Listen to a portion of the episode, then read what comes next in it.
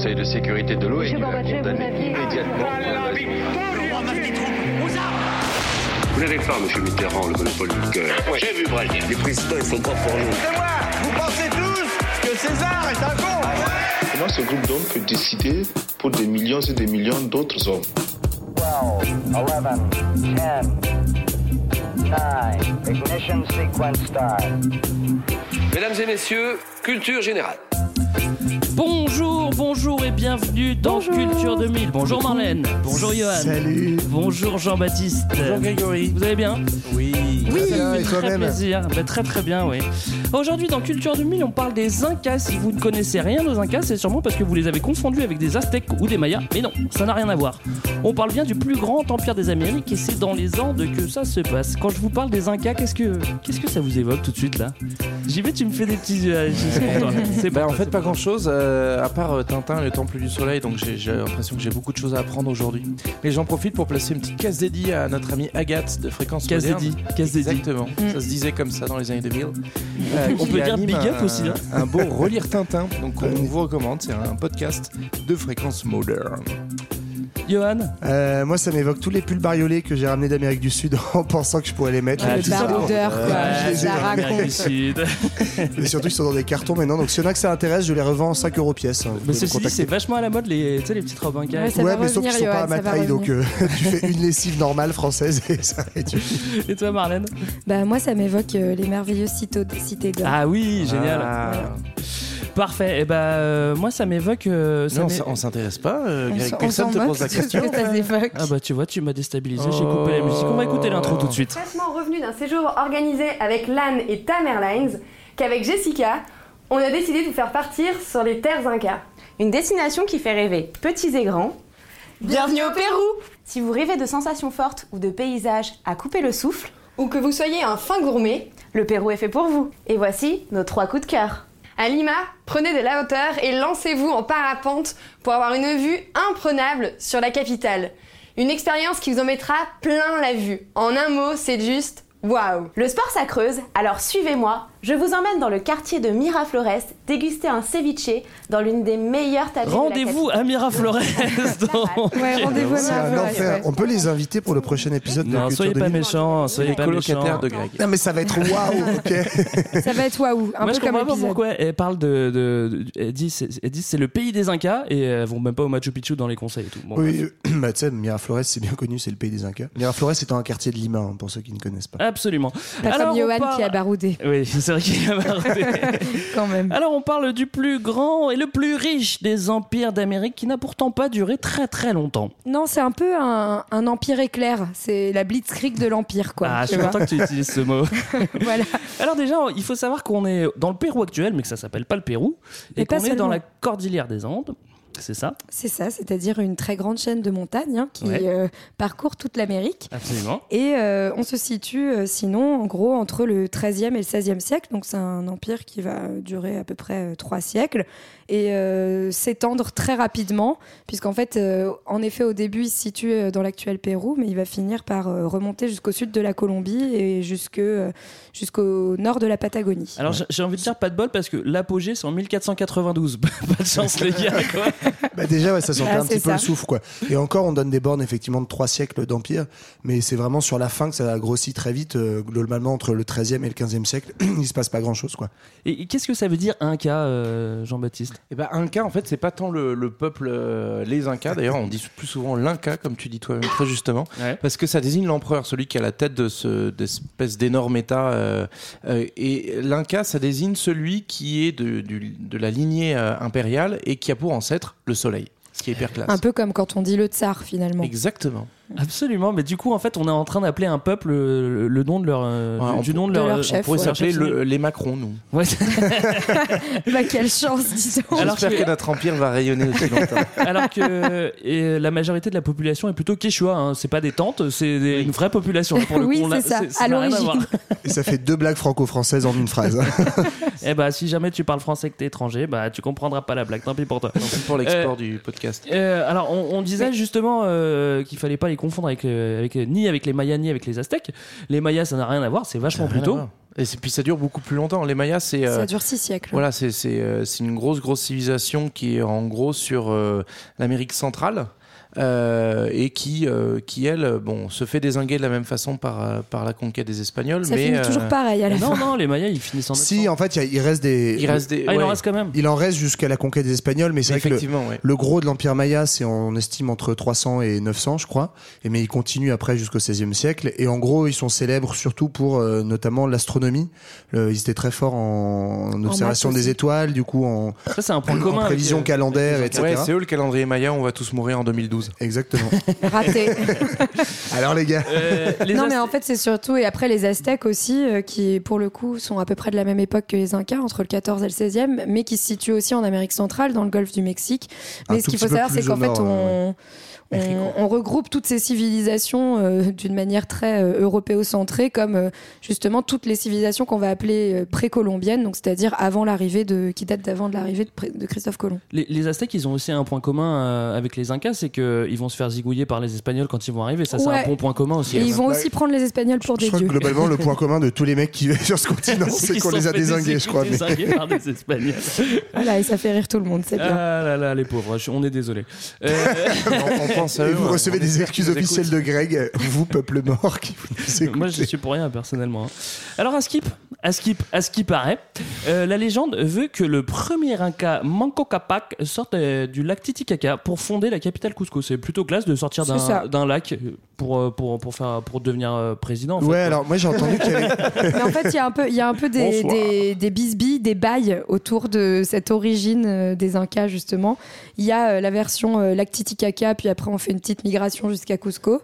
Mais il y en a une autre que Johan va vous raconter très bien. Euh, oui, bah merci. Ah bah t'as baroudé, maintenant tu nous racontes Ouais, l'histoire. hein. alors, quand j'étais là-bas, on m'a raconté. non, mais effectivement, il serait donc peut-être sorti du lac Titicaca. Donc pour situer, le lac Titicaca, c'est euh, en fait, ça fait la frontière entre le Pérou et la Bolivie. Donc on est tout au sud-est du Pérou. Mm. Euh, et en fait, il serait sorti, il aurait un bâton en or. Donc déjà, je sais pas comment tu sors d'un Oh, lac avec un bâton en or. Et en fait, son bâton était un bâton magique et quand il marchait, marchait, il s'est planté euh, de lui-même dans le sol pour lui désigner où est-ce qu'il fondrait le centre de C'est un son sorcier en fait. Et son bâton s'est planté à la, localisation de Cusco. Cusco. Et Cusco qui veut dire en fait en quechua le nombril du monde. C'est ce qui est pas du tout euh, Alors, ce qui paraît, il y a, d'ailleurs un, euh, il y a mégalo. bail sur le- la, la traduction de. Cusco parce qu'il y a nombril de la terre ou du monde, mais il y a aussi terrain aplani. Ah. Ce qui est Ce qui est moins classe. Terrain vague. On retiendra donc le nombril du monde. Terrain vague aplani. Non, mais tout ça pour dire que du coup, on disait l'Inca euh, tout à l'heure que c'était le titre euh, De de- du chef euh, de, de l'empereur. Mais euh, les Incas, ça désigne aussi à l'origine, du coup, aussi une, une tribu en fait, parmi d'autres euh, tribus qui vivent dans la cordillère des Andes euh, et en fait au sein d'une confédération de, de peuples, quoi. L'international des Incas, c'est ça non? C'est ça, exactement. Bon, ça pivote gentiment à côté. En gros, les, les Indes, c'est quand même une- euh, les Andes, pardon, c'est une région assez assez vaste euh, où tu as aussi des paysages assez variés en fait. Euh, Enfin, tu nous raconteras, Johan, avec ton petit diapo. Ouais, c'est vrai, c'est vrai. mais mais, euh, faut s'imaginer qu'il y a plein de peuples qui vivent les uns à côté des autres et en gros, les, les Incas vont prendre l'ascendant progressivement sur les autres. Et juste sur la sur la fondation là, avec le le premier fondateur dans la dans l'histoire orale.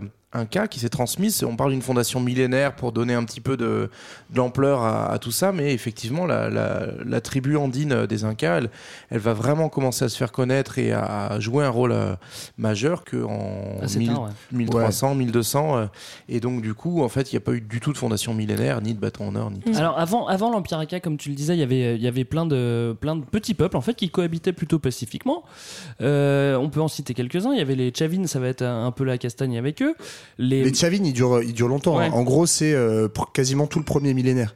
Donc c'est ceux qui restent, euh, c'est ceux qui restent le plus longtemps, et c'est eux qui vont en fait euh, développer les premières euh, terrasses agricoles. En fait, euh, après ils vont être très connus les. euh, les- Réponds, hein, je t'en prie. C'est eux qui appellent pour rectifier la date. Euh, non, désolé, on est mort plus tard. nous. Non, en gros, c'est eux qui vont inventer le système de terrassement agricole. Donc, puisqu'on se situe dans les Andes, c'est très escarpé, et donc on va créer un système de terrasse. Et euh, les Chavines vont les euh, vont les faire en les premiers, et ensuite les Incas vont récupérer ça en envoyant faisant un truc un peu emblématique des Incas, mais ça, ça leur préexistait. A- Donc ça, c'est entre le 1er et le 8e siècle euh, après Jésus-Christ, qui n'était absolument pas connu là-bas. mais c'est pas grave, c'est comme ça qu'on compte. Il y a aussi les mochés, enfin ça pourrait se dire moche, mais il faut le dire avec un accent euh, espagnol. hein, on Les mochés qui sont plutôt moins sur la moche côte, euh, sur la côte euh, péruvienne, la côte nord du Pérou. Les paracas aussi. Oui. Et les Nazca, ça c'est assez marrant parce que, parce que les Nazca c'est ceux qui ont fait les lignes. Et puis euh, quand, Oui. quand tu t'y connais pas trop, tu te dis que c'est les Incas qui ont fait les lignes, alors que pas du tout, c'était bien Les bien lignes, avant. Est-ce que tu peux nous expliquer, Greg? Pour les nous lignes de qui ne sommes Nazca, pas moi allés là-bas. je- je les- je je les ai pas vues, mais faut, je pense qu'il faut demander à Johan parce que tu, tu les as, Bah, c'est toi qui les as ce- découvertes. Ce sont des grandes lignes qu'on voit en fait euh, sur euh, des, des champs. Donc hein, c'est en espèce de fait. tranchée euh, creusée dans la terre. euh, Ouais, exactement, et qui, et qui forment des, des signes. hein. donc je sais plus, il y a un oiseau. je crois, ouais, euh, un- en fait, un espèce de condor géant. Voilà. Il y a le logo Mais de on, Culture 2000 en fait, oui. on sait pas du tout comment est-ce qu'ils ont réussi. euh, à Mais surtout qu'il faut préciser en fait ça. que, d'ailleurs, raison pour laquelle je ne les ai pas vus, Jean-Baptiste. c'est Ça coûte faut- très en fait- cher. En fait, il faut y aller en avion pour les voir. Si tu te balades sur le sol, euh, comme euh, tout baroudeur hippie qui se respecte, tu ne peux pas les voir. Il faut prendre un petit vol privé.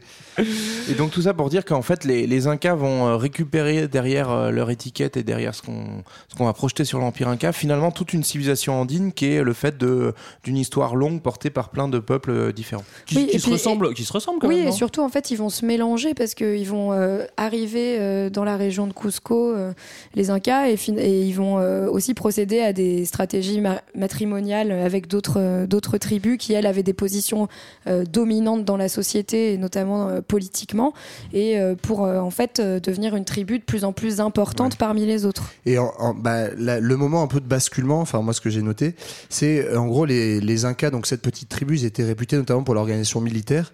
Donc c'est comme ça qu'ils ont. non, ça c'est dans le Larzac, on Ah en oui, parlera pardon. dans deux semaines. Mais euh, donc ils, a- ils avaient une très bonne organisation militaire, ce qui leur permettait en fait de se rapprocher euh, du roi de, de, de la région en fait Ouais. et de gagner en influence avec les chefs locaux. Et petit à petit ils vont faire ça et c'est quand en fait euh, un mec qui s'appelait euh, Capac Yupanqui, j'ai noté, euh, qui va mourir et donc c'est le premier Inca qui va prendre sa place à, à Cusco qui s'appelait Inca Roca. Et euh, c'est à partir de ce moment-là, en gros, où les Incas vont prendre place à Cusco et en fait vont commencer à grignoter du Et territoire sur les autres euh, sur les autres tribus. Donc c'est un peu le, le premier fait de guerre euh, marquant, quoi. Euh, tout à fait. On n'a pas parlé de Tiwanaku, mais il n'y a pas grand chose à dire, à part qu'il y a encore un, un joli temple à, à visiter. Et euh, c'est vrai que après il y a Pachacuti. Pachacuti, c'est un petit peu le Faut le moment. dire comme ça Oui, c'est comme ça. Alors n'hésitez pas à prendre des notes de lexique chez vous Ah oui. parce que vous allez en chier, hein. Pachacuti, c'est le premier Inca qui est quand même vachement important. C'est lui qui va commencer, euh, qui va Moi, commencer, un avant, mais euh, qui va commencer l'expansion au nord. Mais t'en es où, Greg là Ouais, en mais fait, en quelle année situes podcast. T'es Non, oui, allé bien vite. Euh, Pour moi, il y avait la Viracocha avant. ouais, voilà. Viracocha, c'est le, le premier grand. Ah, euh, Moi, je suis en 1450. Hein. Ouais, mais ça, nous, on est en avance sur ton 1400, temps. c'est ça. Ah, mais c'est pas les Incas avant.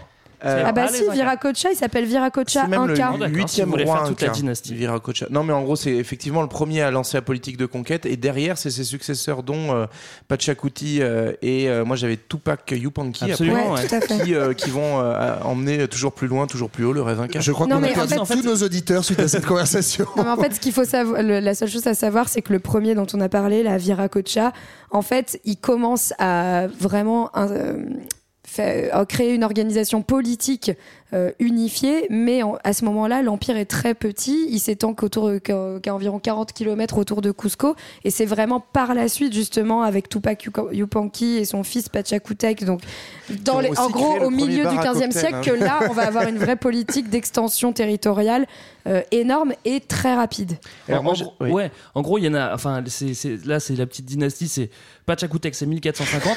Il y a le- non, non, mais c'est très simple. Il y en a que trois. Après, a- comme tu as dit, il y a Tupac Yupanqui et encore le petit-fils, c'est Huayna Capac. On va en Et après, et après, et après, c'est quasiment fini. Quoi. Alors en gros, si on vous a perdu en un siècle, entre 1430 grosso modo et 1530, il y a seulement trois, euh, trois empereurs incas, Ouais. donc de Pachacutec à Huayna Capac.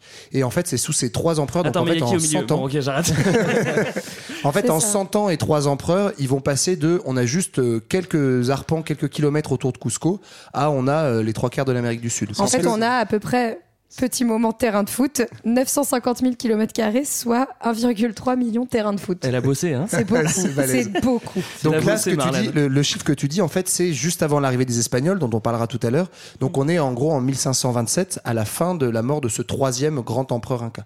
Et donc euh, c'est ça qui est impressionnant, effectivement, c'est qu'au départ, ils mettent 200 ans à grignoter un tout petit peu de territoire autour de la capitale. Au début, personne n'y croit. Et pourtant, les Incas, une aventure formidable. Non, en tout cas, ça va être une extension vraiment en étoile.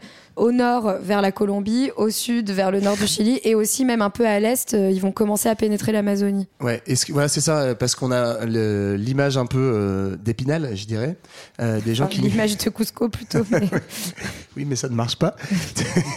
c'est qu'en fait, euh, en gros, c'est un peuple des Andes, parce que c'est vrai que c'est né dans Là, on les est Andes. d'accord, ouais. Là, on est d'accord, sauf que justement, pendant ces 100 ans d'expansion immense, ils vont en fait euh, conquérir toute la côte pacifique, donc euh, de l'équateur, enfin, de même du sud de la Colombie, Équateur, euh, Pérou et Chili, et ils vont passer de l'autre côté de la cordillère. Et en fait, il faut s'imaginer que cette partie de l'Amérique latine, on a la côte pacifique, ensuite on a un énorme, une énorme ligne du nord au sud qui est les Andes, et de l'autre côté, c'est l'Amazonie. Et eux, en fait, en partant des Andes, ils vont grignoter des deux côtés sur la côte, donc ils vont récupérer tous les peuples côtiers, pêcheurs, etc. Et en Amazonie, euh, une partie des premiers peuples euh, de la forêt, quoi. Ils ils s'aventurent pas trop. Les trop, Manos. Non, ouais, euh, dans, la forêt. Non, parce pas que, trop, trop, non, juste parce sur que c'est pas génial la 50 000 forêt. J'ai noté que ça donnait naissance au Tahuantinsuyu, qui est le royaume des quatre régions. hein, pour Ah, ceux qui Oui, c'est ça, tout à fait. Euh, donc les, les, les conquêtes, euh, euh, ça se fait de deux façons. Soit c'est euh, pacifique et à ce moment-là, on assimile la population et le chef local reste en place et on lui dit ok, bon, on cause ensemble, mais quand même t'es t'es- t'es- t'es sous l'Inca. Bah, c'est de la décentralisation, quoi, Ouais. concrètement. Soit il y a de la castagne et à ce moment-là, dès qu'on castagne et qu'on et qu'on déglingue euh, la, la petite ethnie qui, qui voulait pas se soumettre, à ce moment-là, on prend les, po- les populations, on les déplace pour bien les déstabiliser et on est sûr qu'ils vont pas nous embêter. Ouais, alors Quand ça, je dis on, on, hein, je parle pas de. tu parles pas de la France. tu parles de Tupac. oui, voilà.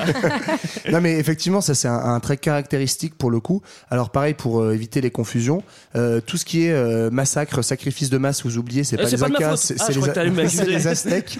Par contre les Incas ils étaient réputés effectivement pour des déplacements de population assez énormes et donc en gros euh, quand- déportation, hein, tout simplement. mais c'était assez. En fait, c'était même des remplacements de population. Parce qu'en gros, quand tu arrivais très loin du centre de, de l'Empire et qu'en fait, on était sur des populations fraîchement conquises, ce qu'on faisait pour être sûr qu'ils restent sous domination de l'Empire, on virait tous les mecs qui vivaient là, on les rapprochait de Cusco pour qu'ils soient bien, bien assimilés. Et à l'inverse, les populations qui étaient dans l'Empire depuis beaucoup plus longtemps, on les déplaçait dans ces zones très lointaines pour qu'en fait, elles répandent un petit peu la culture euh, de Cusco, Quechua, etc. Ouais. Alors, tu vois, la gentrification, c'est pareil. Ouais, c'est un peu ça. Ça marche. Ah Alors, non, je- parce que la gentrification, c'est pas ça. Les pauvres du 9-3, tu les mets jamais dans le centre de Paris, en fait. Mais justement, quand on parle de gentrification, euh, quand, quand on parle de, de la De société, il y a une société de Inca. caste. C'est-à-dire que ceux qui gentrifient, c'est l'empereur. Parce que c'est lui qui est tout à la tête et euh, toute la société va. On peut l'appeler l'Inca, hein, même. Oui, Ouais, ou le fils du soleil. Ou le, fi- ou le fils de Inti. Tout simplement. Inti Sons. Euh, donc c'est lui le, le chef, le chef politique, euh, militaire, religieux. C'est aussi, comme on l'a dit, le fils du soleil, ce qui est plutôt classe. et, euh, C'est un demi-dieu. hein. Il, est, il est quand même considéré Ouais. plus comme une divinité. plus Et, sous lui, il a une grande classe dirigeante, euh, un cas de souche, hein, comme, comme je l'ai lu. Elle est sur le site internet. un cas de souche. C'est celle qui dirige tout et, euh, et il choisit son successeur avec une assemblée parce qu'il y a toute un, une espèce d'assemblée Mm. autour de lui.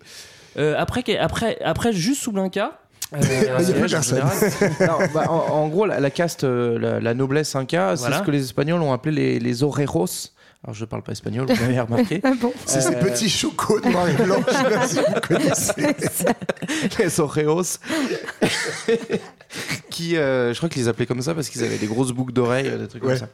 Mais euh, donc eux, c'est une noblesse assez ancienne installée à Cusco et qui va donc euh, être euh, constituer le gros de la cour de, de l'empereur, qui va aussi occuper des, des postes et des fonctions, notamment de grands prêtres, euh, donc au, service du, du culte du soleil ou encore diriger l'armée. C'est eux qui vont fournir l'essentiel de, des, des grands généraux incas.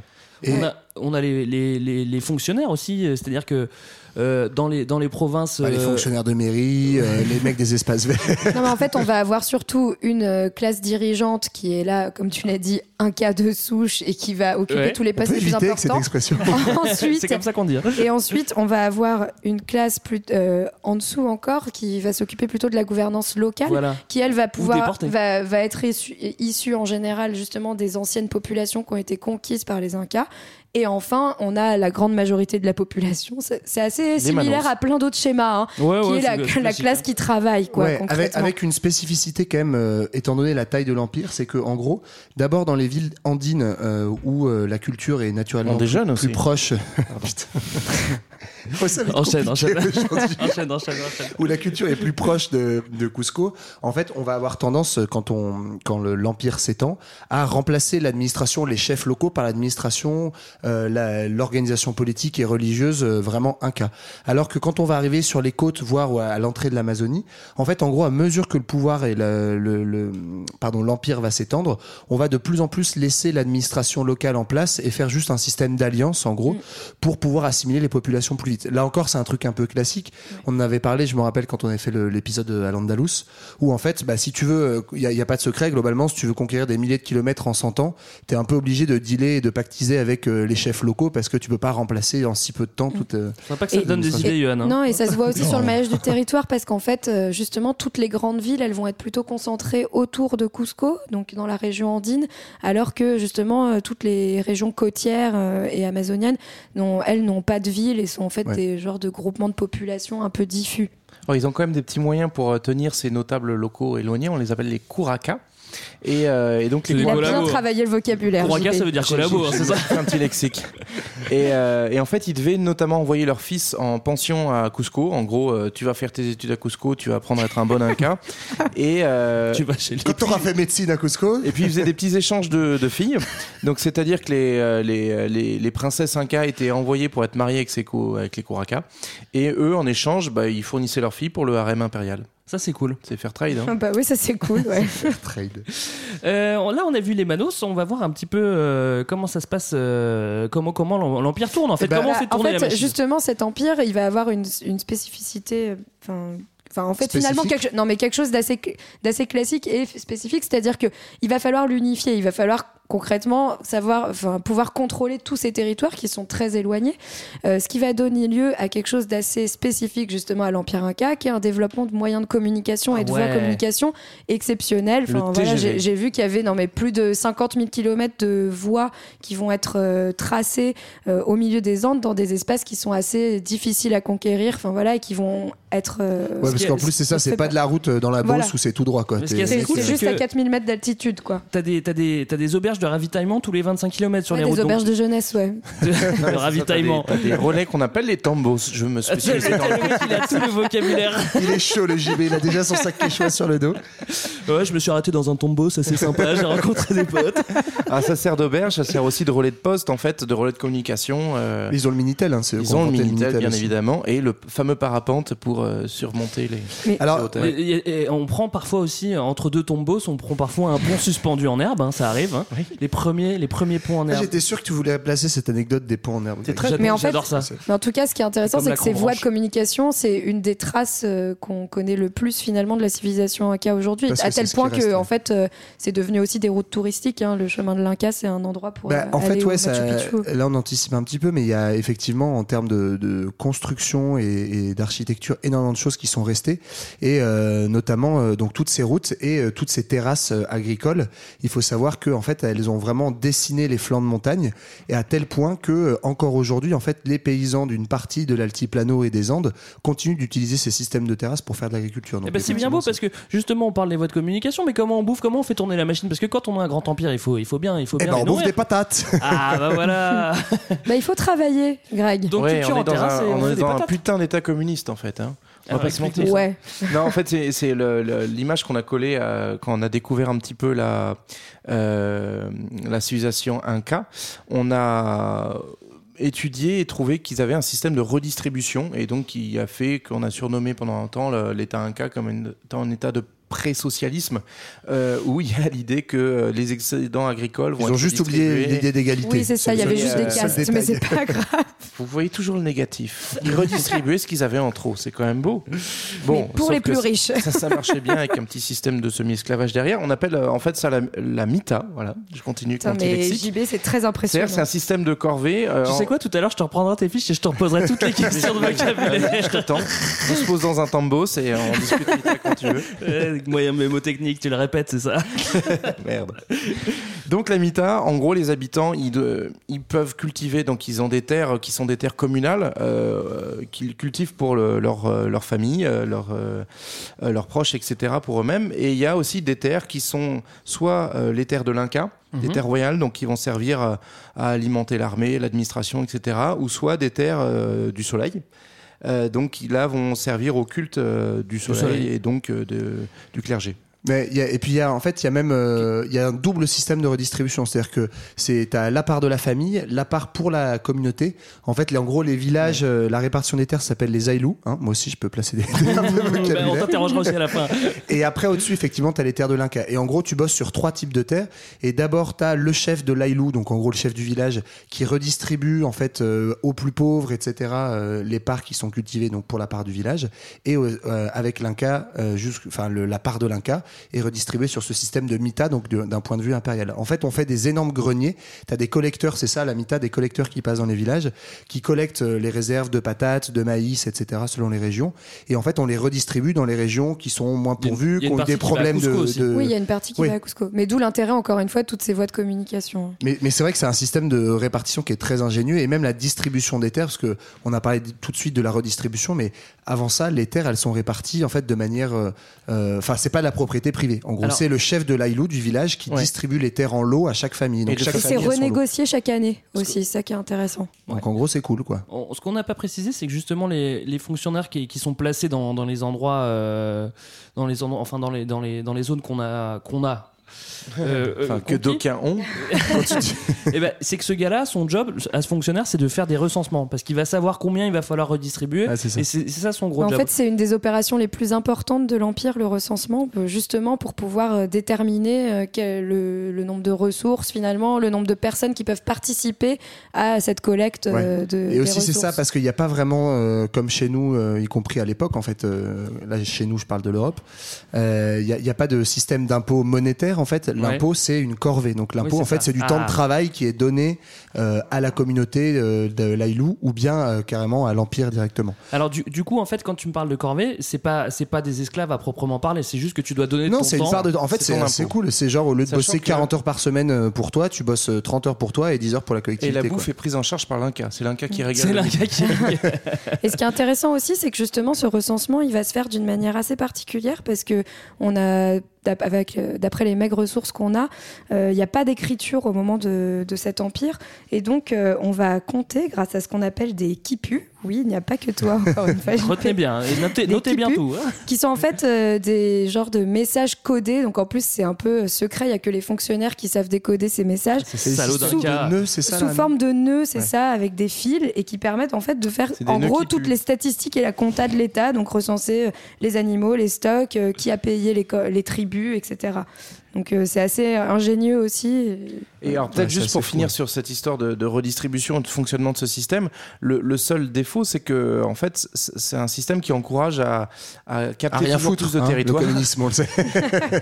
à capter toujours plus de territoire parce que en fait quand même les deux tiers de ton- de- des territoires qui sont utilisés pour le fonctionnement de l'État ou du clergé, et un seul tiers pour la population. Donc on a besoin, à mesure qu'on conquiert des populations, de territoires supplémentaires et en, en faisant la conquête de territoires supplémentaires, on se retrouve à chasser des, des terres en plus. Bref, c'est sans Et- et en plus, ouais, avec et une- des populations supplémentaires. Et en plus avec une productivité qui est pas terrible parce que c'est beaucoup plus de territoire aussi parce qu'on est dans des zones où Mm. globalement on le redit cultiver à 3-4 000 mètres d'altitude c'est pas c'est pas sympa quoi. Bah, à part de la patate et du quinoa, il n'y a pas grand chose. Ah, D'ailleurs, on, co- on ouais, peut peut-être- peut justement la- raconter ce qu'on ce qu'on bouffe quoi. Bah, justement, c'est ce que j'allais vous demander parce que ce qu'on cultive, d'ailleurs, ce qu'on n'a pas précisé, c'est que la corvée, elle est forcément plus importante pour les pour les territoires, euh, pour les pour les euh, pour les peuples euh, soumis, plutôt que euh, un inca de souche, quoi. Ouais. Y a une préférence nationale. Et ça, c'est vrai. hein, je suis désolé, mais c'est comme ça. Un, un inca qui est pas de souche, il va il va il Mais va il faire doit plus payer de ce qu'on appelle un tribut. hein. Voilà. J'ai Euh, compté qu'est-ce t'en es qu'on à bouffe 12 fois un cas de souche. euh, Donc on bouffe des patates parce que la patate elle vient de là-bas. Ça c'est quand même incroyable. Et il y en a plein des sortes Et- de patates. Il y en a une centaine, c'est ça? Non, mais plus, je crois que ça se compte en milliers, euh, les, les variétés de patates.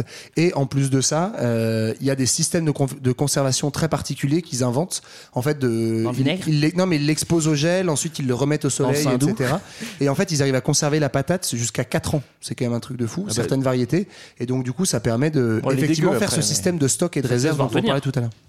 Euh, la coca, la coca, ça c'est important. On en parlera un petit peu plus tard dans la religion. Mais, euh, mais tout de suite, ce qu'on va faire, c'est s'écouter un petit peu de musique. Je sais pas ce que vous en pensez. on Ouais, pourrait parce qu'ils aiment bien manger, mais pas des condors. Et, et si on s'écoutait Simon Garfunkel euh, sur une vieille chanson traditionnelle, El Condor Pasa.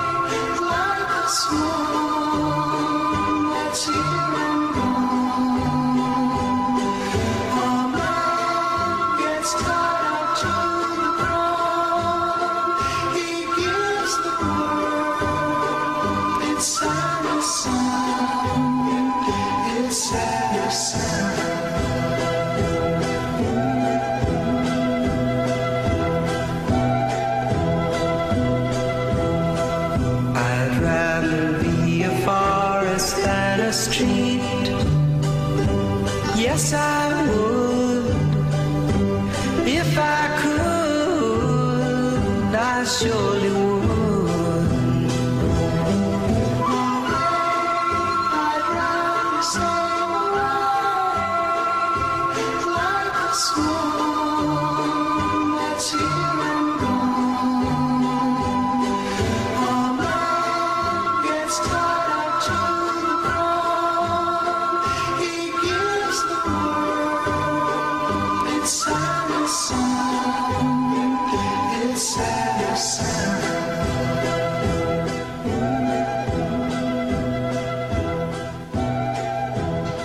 Voyez l'ambiance là, le condor qui passe, le lama qui est derrière. Cette chanson, pas du tout cliché. Vous voyez cette ambiance Châtelet-Léal, changement entre la ligne 1 et la ligne 11. Espèce de parisien. Non mais oui, on a. Ouais, alors moi j'ai un coup de gueule, Greg. Parce qu'il n'y a pas que des patates là-bas. Il y a des lamas aussi qu'on utilise comme des chameaux. Ouais, c'est- ouais, voilà. Ils font pas que cracher. Ce sera C'est la bien, fin de mon de coup de ca- gueule. c'est bien de cacher- de casser les stéréotypes. Dis-nous. Non, mais oui, il y a effectivement un peu d'élevage, euh, des lamas. Il y a quand même euh, après des, des chèvres, pas mal, je crois. Ouais, Des alpacas. Des alpacas. En fait, il y a les trois. Alors, je sais plus comment on dit, les caméloïdes ou un truc comme camélidés. En gros, qui sont en fait la même famille du chameau. On l'explique pas trop d'ailleurs pourquoi, mais sans doute une histoire de continent qui se touchait à une certaine t'as vu comment ils mâchent De genoux qui se touchent. Comment non, mais parce qu'en gros, il y a trois variétés là-bas. Il y a les vigognes, les alpacas et les, euh, et les lamas. Ouais, et Voilà. ça va du plus au moins cher. Et on les cultive à la fois pour leur viande, pour leur euh, laine aussi, forcément, qui est très chaude et très douce. On, les, cul- on les cultive. hein. Sur des lamatiers. bah, toi aussi, tu mets bien d'eau, ça pousse, hein Est-ce que c'est vrai qu'on met des. Toi qui, toi qui as été là-bas, euh, Johan, est-ce que c'est vrai qu'on prend des fœtus de lama pour, avant de construire une nouvelle maison euh, pour le mettre Moi, j'ai vu ça à La. Passe. Ouais, c'est ça, ils vendent des fœtus de lama sur Donc le en marché. Bolivie. C'est un peu glauque. Ouais, mais bon, c'est quand même l'Empire Inca, la Bolivie. Bah, peu, Surtout, ouais. ouais, surtout à notre Ouais, époque. on est d'accord. Alors, euh, pour tenir une société, il faut évidemment euh, se déplacer, euh, les faire bouffer avec une économie bien balèze, et puis il faut aussi les divertir. Et pour ça, euh, Bah, Il n'y a pas beaucoup de divertissement, hein, globalement. L'opium Ouais. du peuple, quoi. donc, La religion. La allez, c'est religion. parti. Religion. Alors En fait, déjà, dans petite euh, précision sur la religion, en fait, les infos qu'on a aussi, elles sont assez biaisées. Déjà parce que en fait, il y a un problème de source, c'est-à-dire que Ah, en fait, il y avait notre source, pas c'est Tintin. Alors, bon, Non, mais au-delà de notre source à nous, euh, qui est Wikipédia, hein, tout le monde le sait très bien. non, mais euh, il y a le, le problème, en fait, c'est les sources essentiellement des Espagnols, donc qui sont quand même le, C'est des mythos. les conquérants. les Qui sont ça. c'est des mythos, mais surtout, ils les ont tous butés, donc c'est pas forcément extrêmement objectif. Et en plus de ça, il n'y avait pas d'écriture. Et donc, en fait, du coup, il y a une- on estime un peu plus aujourd'hui qu'il y a une surreprésentation de la culture andine, en fait, dans les traditions de l'Empire Inca.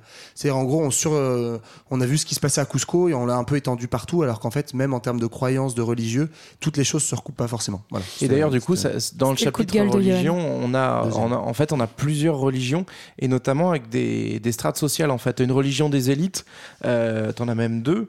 T'as C'est le, le culte traditionnel des Incas, donc c'est ce culte solaire, l'idée que euh, leur, euh, leur dynastie est issue du dieu soleil qu'on appelle Inti. Mm. et qui est vraiment Euh, propre aux Incas, ce voilà, culte-là, pour ça le c'est coup. vraiment le. les c'est- Aztèques, c'est ils, ils vénéraient pas le soleil? Euh, non, pas... T'es sûr de, t'es sûr Non, de ce que non, t'avances mais j'ai envie de te le dire droit dans les yeux.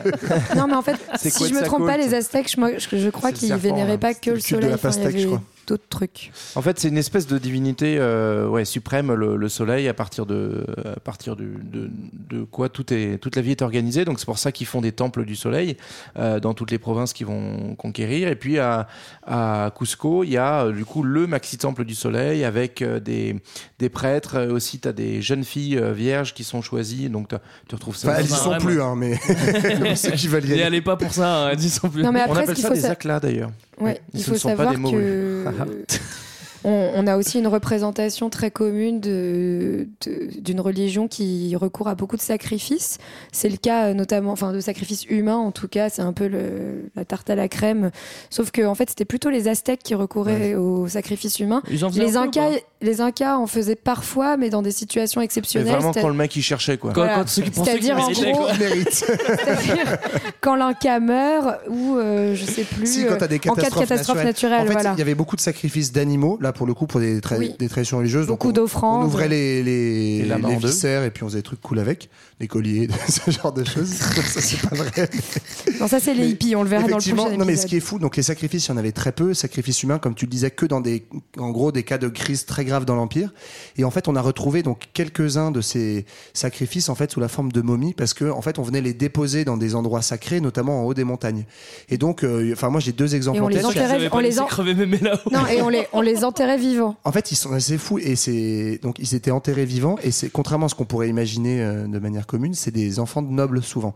Et c'est donc c'est des enfants de 12-13 ans, en tout cas tous ceux qu'on a retrouvés, notamment la petite Juanita dont on cherche encore les Oui. parents. C'est la voiture immatriculée. Pardon. Je, je ne comprends pas, mais je Je comprends pas. pas En non fait, donc il y a eu un tremblement de terre à Arequipa. Ça a l'air hyper marrant. la petite fille qui est morte dans le tremblement de terre. Non mais en fait donc on a retrouvé Mais elle est pas morte. Il y a eu un tremblement de terre, on estimait que c'était du coup la colère des dieux, et donc on a enterré une fille vivante, c'était la Ouais. petite Juanita. Ouais. Au sommet On a- du volcan d'Arequipa, qui est dans le sud du Pérou.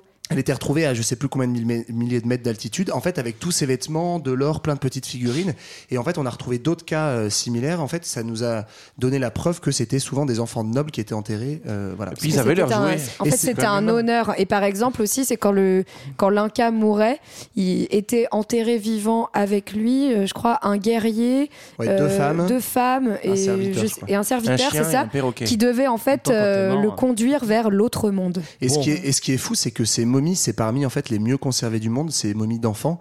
Euh, Ouais, j'en ai vu, c'est c'est assez flippant. ouais. Non mais ouais, en fait tu vois encore la peau, c'est ça qui est dingue. C'est T'as l'impression qu'elle va se lever au bout d'un moment. Mais oui, c'est ça. En fait, t'as encore la peau, le, le visage, enfin tout est. C'est pas juste un sac d'os, quoi. C'est assez balèze. Donc le culte des ancêtres, c'est ça dont tu parles, les momies quoi. En fait, on, on, on chérit un petit peu. Bah là, euh, c'était le pas le culte muerto, des ancêtres, Là, c'est mais oui, il y, a- il y a aussi le. Dans des conditions exceptionnelles C'est euh, ça. au dieu soleil. Alors il y a un autre culte qui est assez marrant, c'est qui s'appelle le culte Waka. Moi aussi, je peux faire du, Waka Waka.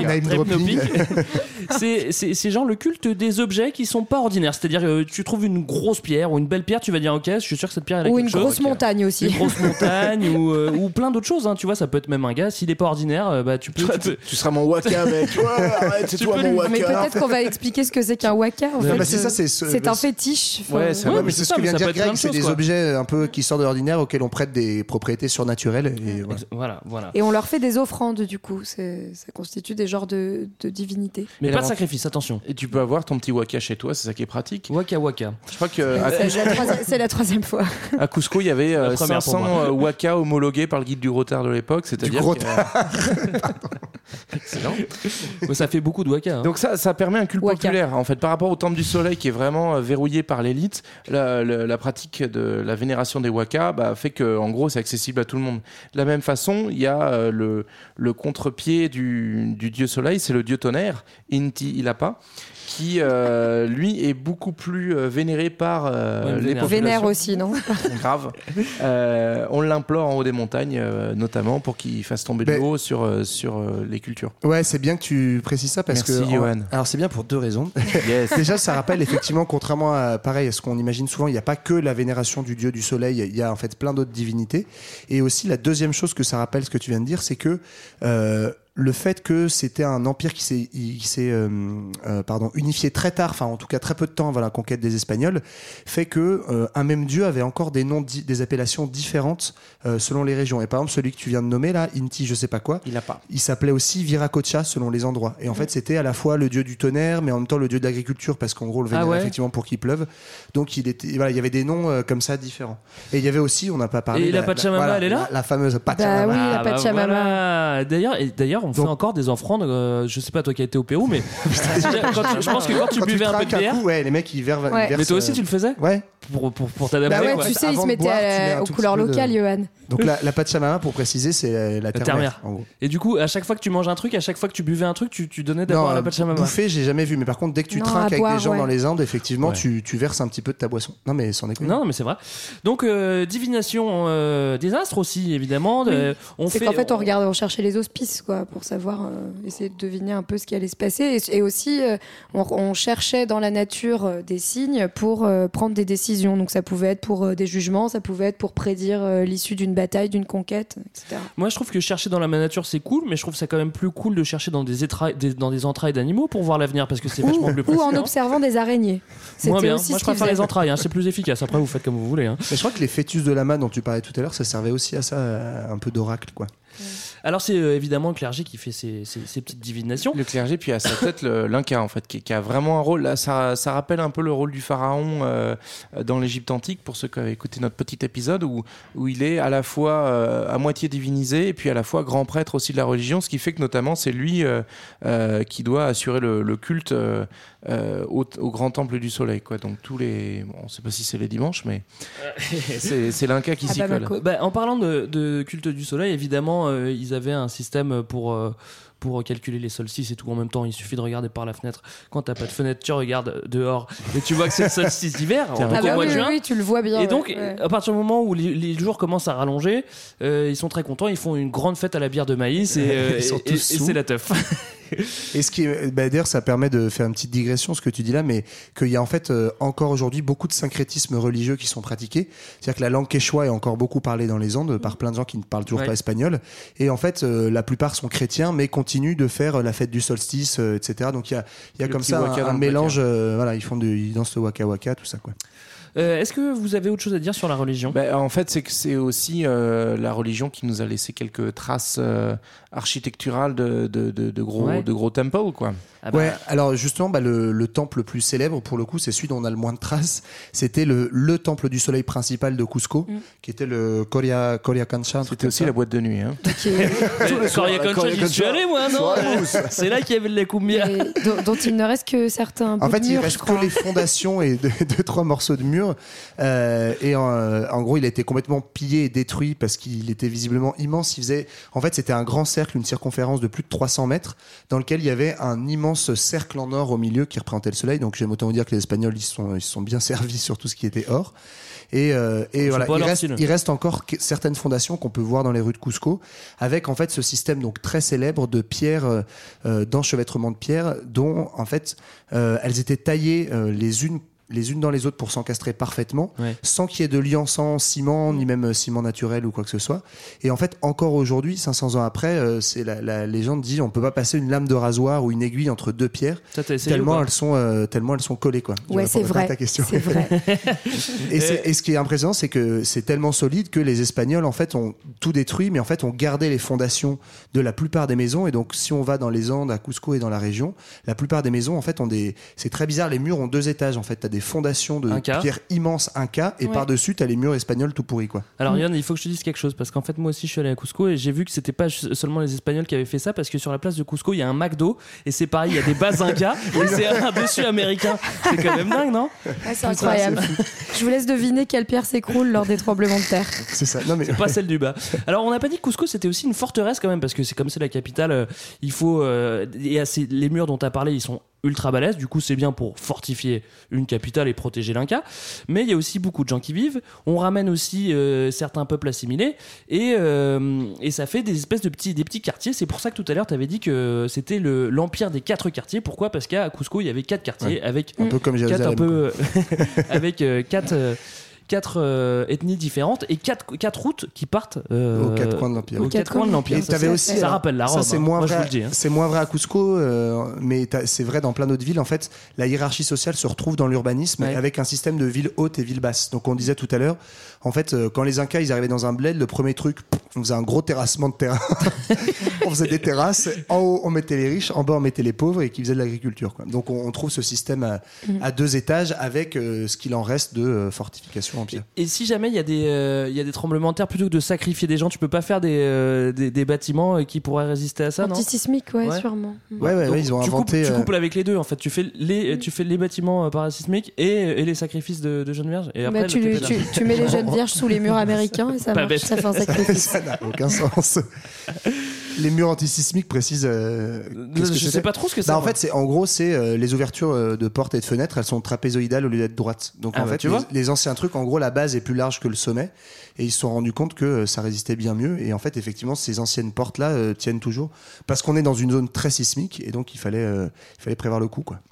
Alors, euh, qu'est-ce qu'est-ce qui se passe d'autre à Cusco? Oh bah il y a des teufs, euh, il y a. Aujourd'hui, il y a pas mal d'Américains qui partent en spring break, je crois. Ouais, c'est ça. Ouais. Bah, Cusco, c'est c'est la, la capitale donc de, De l'empereur, Mégalo. euh, qui, qui nous amène peut-être à notre ami euh, Wayana. Wayana Capac Exactement. Oui, mais, ouais. Euh, parce que parce que cet homme-là, donc qui se retrouve à la tête de la capitale de Cusco, il trouve ça bien, mais il va y pas y passer trop de temps et il va fonder une deuxième capitale, euh, beaucoup plus au nord. Donc c'est, euh, on quitte un petit Qui peu est le- Quito, euh, qui est Quito, qui devient Quito. la euh, capitale actuelle de l'Équateur. Parce que quand t'es trop loin de Cusco, au bout d'un moment, tu te dis bon, euh, je me fais une autre capitale parce que parce que je peux pas rentrer tous les week-ends à la maison, quoi. C'est ça? Bah, et puis C'est sur- ça. surtout que cet Inca-là, on va l'appeler l'Inca, hein, euh, en fait, il se retrouve avec un gros dilemme. Donc, il règne pendant 30 ans. Il agrandit l'Empire euh, façon XXL, c'est-à-dire que c'est c'est vraiment les records de, de superficie de l'Empire. Et à mesure qu'il agrandit l'Empire avec dedans entre 6 et 8 millions d'habitants, bah, il se retrouve aussi avec des tensions qui euh, explosent au, au maximum. Et, euh, et donc, du coup, il va essayer de tenter de scotcher un peu tout l'Empire ensemble pour que ça tienne. Et notamment parce que lui est en train de faire des campagnes de conquête militaire dans le Nord, et ben, il va installer cette, euh, cette deuxième euh, capitale qui va lui servir un petit peu de, de relais. Et, euh, et de là, il va tenir pendant une quinzaine d'années euh, ben, ses, ses- conquêtes. Quoi. Ouais. Euh, le problème, c'est que ben, ça, ça crée une espèce de, de dissension entre le Nord et le Sud, avec donc la province de Quito. euh, eux, ils ont l'empereur, c'est un peu les VIP, euh, c'est là que ça se passe, New Place to Be, et en même temps Cusco qui a toutes les traditions, qui reste le cœur euh, euh, ouais. légitime et historique de l'Empire, et qui se retrouve un petit peu à l'écart. Quoi. et, donc, ouais. et donc, à la mort de, de ce mec-là, Huayna Capac, donc euh, du dernier grand empereur inca qui aura régné longtemps, il y a du coup bataille entre les deux fils légitimes, l'aîné qui est à Cusco, qui est Huascar, et euh, le second qui est Atahualpa, Ouais. qui lui est à Quito. En gros, voilà, bataille d'héritage. Euh, euh, un peu aussi fomenté par l'aristocratie euh, entre voilà rivalité entre les deux capitales. En gros, c'est euh, Atahualpa qui va remporter la mise. Le, le Poussé un peu par, le, par, les, par les nobles, entre guillemets. Voilà, c'est nobles. ça, c'est ça. Genre, retourne à Cusco, quoi. Ouais, bah, Bah, bah, en fait, il y a, y a- t'as t'as aussi Battle de nobles du coup. En fait, t'as les nobles qui sont à Quito, qui vont être aussi beaucoup des, des nobles pas de souche pour le coup, qui vont être issus des, des populations conquises et qui vont profiter de la présence de l'empereur et, puis- et puis de son fils euh, Atahualpa pour, pour le chauffer, pour dire bah en fait euh, c'est à Quito que ça doit se passer maintenant, donc euh, va prendre le pouvoir euh, qui t'appartient à Cusco et, et ramène le bail chez nous. Alors, pas de bol pour lui, c'est-à-dire qu'au moment où il rentre à Cusco, il y a quelqu'un qui toque à la porte et qui euh, et- et il Oh apprend l'arrivée de Francisco Pizarro qui arrive en 1532, 1532. Mais alors, euh, et il y a qui des mecs chelous qui puent la paella qui viennent de débarquer. Bah, Qu'est-ce qu'on ce qu'il faut savoir, c'est que Francisco, c'est pas la première fois qu'il débarque. C'est hein, pas parce son premier coup d'essai. Voilà, il est déjà venu en 1527. Il atterrit fois, hein. dans le nord du, du il aime Pérou. beaucoup la région, à puis les gamins s'éclatent sur la plage. hein. Et euh, en fait, entre temps, il sait pas trop quoi faire, donc il retourne, il retourne faire un tour en Espagne et il revient en 1532 cette fois-ci avec la vraie idée de, à l'origine, hein, le, message c'est d'évangéliser les populations. Ouais, hein. c'est pour ça que qu'on réalise ces conquêtes. Bon, c'est aussi pour euh, récupérer pas mal d'or et d'argent. C'est faux, Marlène, c'est faux. Voilà. Tout de suite. Et euh, il débarque en tout cas avec finalement peu de monde puisque avec on dit environ 180 conquistadors. Ouais, c'est quand même pas beaucoup. C'est un empire de Voilà, sachant qu'on a un empire, on a dit, donc de plus d'1,3 million de terrains de foot guerriers. quand même, hein, donc euh, avec beaucoup de guerriers. Voilà. Et, Et- Il, in- il invite cordialement l'empereur Atahualpa à venir causer à, Oui. à Cajamarca. Avec, euh, mais sans les Ça, armes. c'est au nord parce du Pérou. qu'on- ouais. Ouais, Sans les armes, parce qu'il faudrait qu'on cause un petit peu. c'est Bah, en ça. fait, ce que ce qu'il faut comprendre avec les, les Mais- conquistadors, c'est que c'est pas des grosses armées qui déboulent en disant on va tout conquérir, parce que c'est des petits aventuriers qui souvent n'ont pas leur place en Europe, donc là, en, en Espagne pour ce qui est du, du cas de Pizarro, et donc du coup qui euh, se, quelquefois s'autofinancent un petit peu leurs aventures, et donc ils sont pas en mesure de faire des grosses rafles. Donc euh, leur rencontre avec les populations euh, indigènes, et notamment quand elles sont euh, organisées, structurées politiquement et armées, euh, ils vont pas forcément la jouer frontale. Ils vont jouer, bon, viens, on discute, euh, on se Mais- raconte nos, nos mais là, petits- d'ailleurs, euh, comment il ils discutent? Je crois la, la technique c'est tu euh, tu attrapes un gars euh, tu le retiens en captivité et tu lui apprends ta langue et après il devient gentiment Ouais, ton interprète. Ouais, On avait eu était ça venu en avant. Charlie. Gentil. Bah, Ouais. euh, ouais, il avait dû le choper en 527. là. Ouais, c'est ça.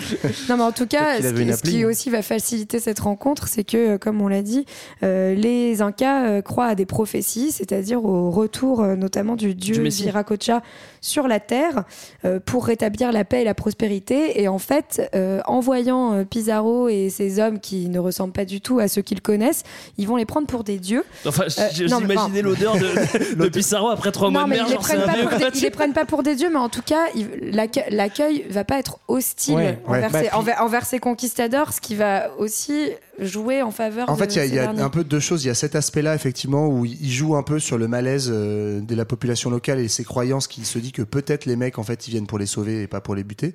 Et en fait, ils sont aussi très malins euh, diplomatiquement et très fourbes. Mm. Ils profitent de cet état dont on parlait tout à l'heure, un peu de guerre civile et de tension, en tout cas, entre les communautés, les différentes parties de l'Empire, pour en fait jouer contre l'Inca. C'est-à-dire, en gros, ils arrivent en Équateur, en Colombie, en Argentine, ils disent, bah attendez les gars, euh, c'est qui ces mecs qui vous ont conquis? Parce qu'on se, on se rappelle que en moins de, en à peine 100 ans, ils ont conquis des milliers de kilomètres, et donc ils disent, on va vous libérer de l'Inca. Donc quelque part, euh, sous, c'est un peu comme les États-Unis qui vont en Irak pour euh, libérer de Saddam Hussein. Tu vois C'est pareil, c'est ça. Et du coup, de la même façon, en fait, côté, euh, côté population andine, tu.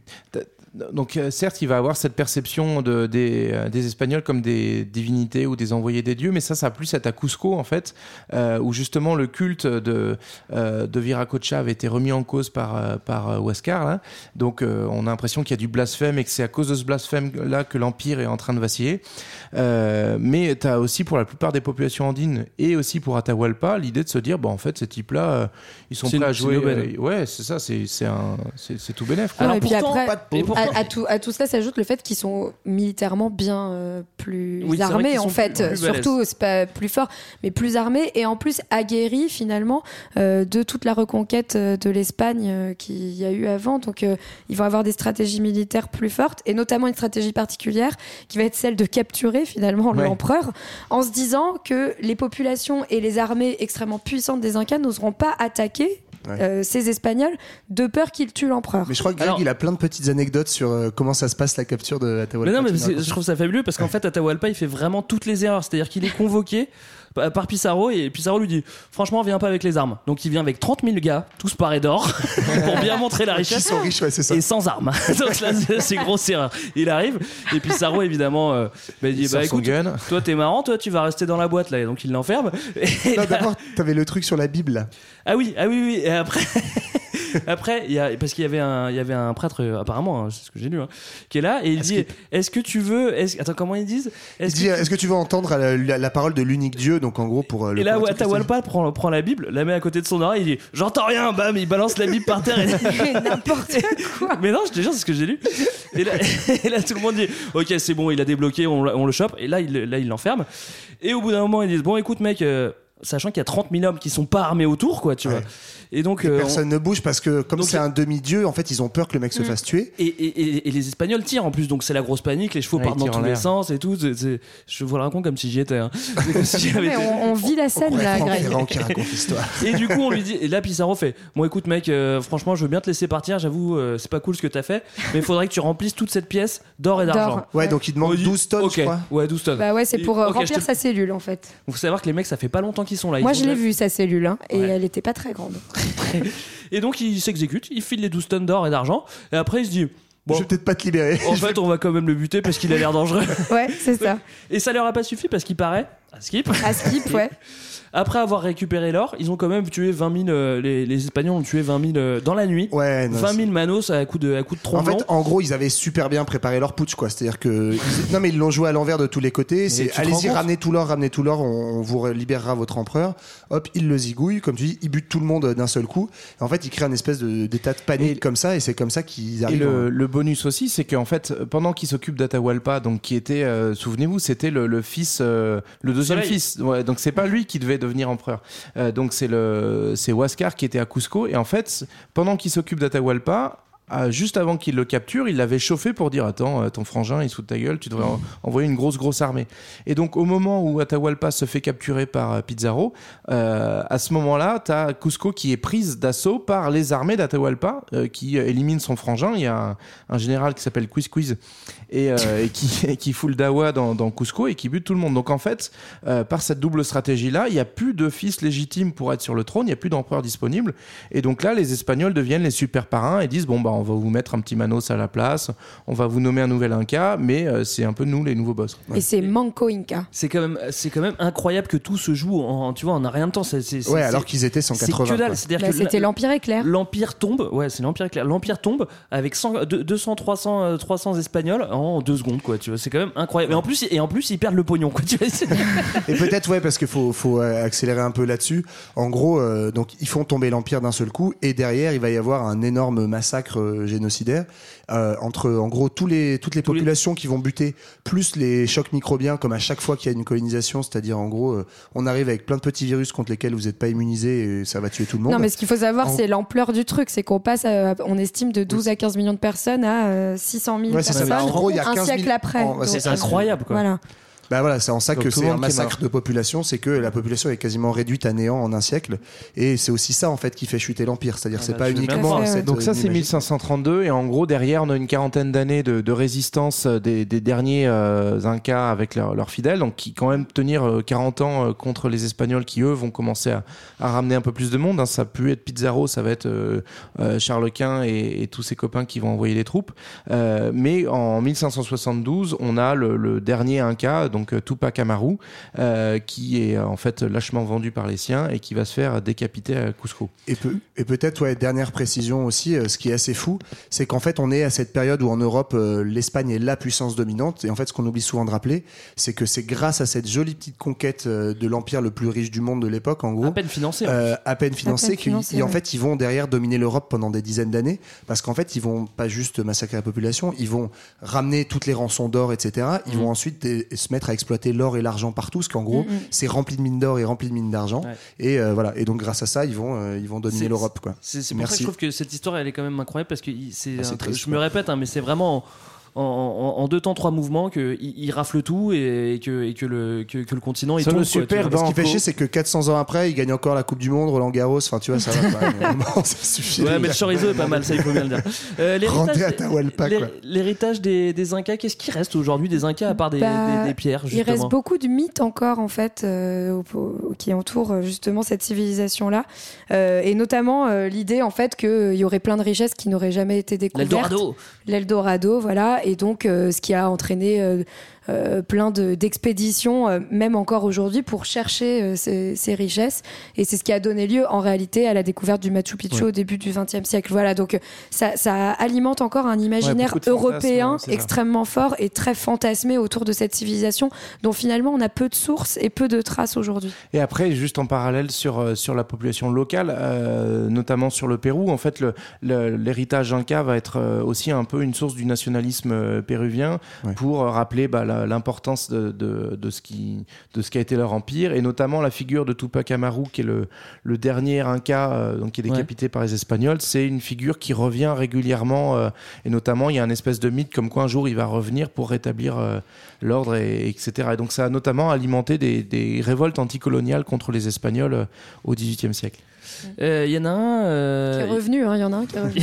Il y en a un qui est revenu et qui a choisi son nom euh, avec Tupac. euh, bah, c'est Tupac, euh, le, gars de Californie. Qui n'a rien de péruvien. hein, Qui n'a rien de péruvien. non. Euh, Bah voilà. non, mais c'est sans doute euh, peut-être un hommage à ces figures anticoloniales, quoi. Mais absolument, c'est pour ça qu'il l'a choisi. Donc nous, on va s'écouter Tupac, on se rejoint dans deux semaines Ah et ouais. on va parler euh, des hippies. Ça sera le dernier épisode. Ça sera de la l'épisode des vacances. C'est notre vacances, spécial vacances. Voilà, on espère que ça vous a plu, que vous avez appris plein de choses sur les Incas, que ça vous donne plein de envie vocabulaire. d'aller faire surtout. du parapente euh, et de manger à Miraflores. Allez, peace Allez, and love, les salut. amis. Allez, à dans deux semaines avec les hippies. One less hungry mouth on the welfare. First ship them, don't let them deal with brothers. Give guns, step back, watch them kill each other. It's time to fight back, that's what Huey said. Two shots in the dark, now Huey's dead. I got love for my brothers, but we can never go nowhere unless we share with each other. We gotta start making changes. Learn to see me as a brother instead of two distant strangers. And that's how it's supposed to be. How can devil take a brother if he's close to me? Uh, I let it go back to when we played as kids, but then changed. That's the way it is. Come on, come on. That's just the way it is.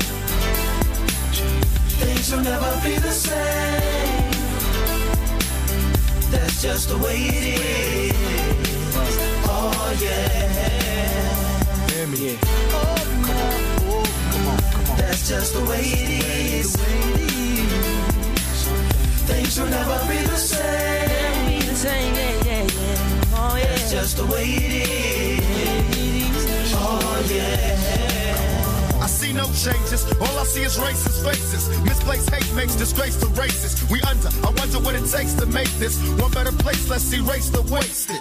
Take the evil out the people, they'll be acting right. Cause both black and white and smoke a crack tonight. And the only time we chill is when we kill each other. It takes skill to be real time to heal each other. And although it seems evident, we ain't ready to see a black president. Uh, it ain't a secret, don't conceal the fact. The penitentiary's packed and it's filled with blacks. But some things will never change. Try to show another way, but it's staying in the dope game. Now tell me what's a mother to do. Being real don't appeal to the brother in you. You gotta operate the easy way. I made a G today. But you made it in a sleazy way. Sell it back to the kid. I gotta get paid. Well, hey, well, that's the way it is. Come on, come on. That's just the way it is. Things will never be the same. That's just the way it is. Oh yeah. Hear me. Oh, yeah. That's just the way it is. Things will never be the same. Oh, That's just the way it is. Oh yeah. We gotta make a change. It's time for us people to start making some changes. Let's change the way we eat. Let's change the way we live. And let's change the way we treat each other. You see, the old way wasn't working, so it's on us to do what we gotta do to survive. And still I see no changes. Can a brother get a little peace? It's war on the streets and a war in the Middle East. Instead of war on poverty, they got a war on drugs so the police can bother me. And I ain't never did a crime I ain't have to do. But now back with the facts, giving it back to you. Don't let them jack you up, back you up, up, and pimp smack you up. You gotta learn to hold your own. They get jealous when they see you with your mobile phone. But tell the cops I can't touch this. I don't trust this. When they try to rush, I bust this. That's the sound number two. You say it ain't cool. My mama didn't raise no fool. And as long as I stay black, I got a stage strap. And I never get to lay back. Cause I always gotta worry about the payback. Some buck that I roughed up way back. Coming back after all these years. Right, tat, tat, tat, tat. That's the way it is. Uh. That's just the way it is. Things will never be the same. That's just the way it is. Oh yeah. You're my brother, you're my sister. That's just the way it is. Things will never be the same.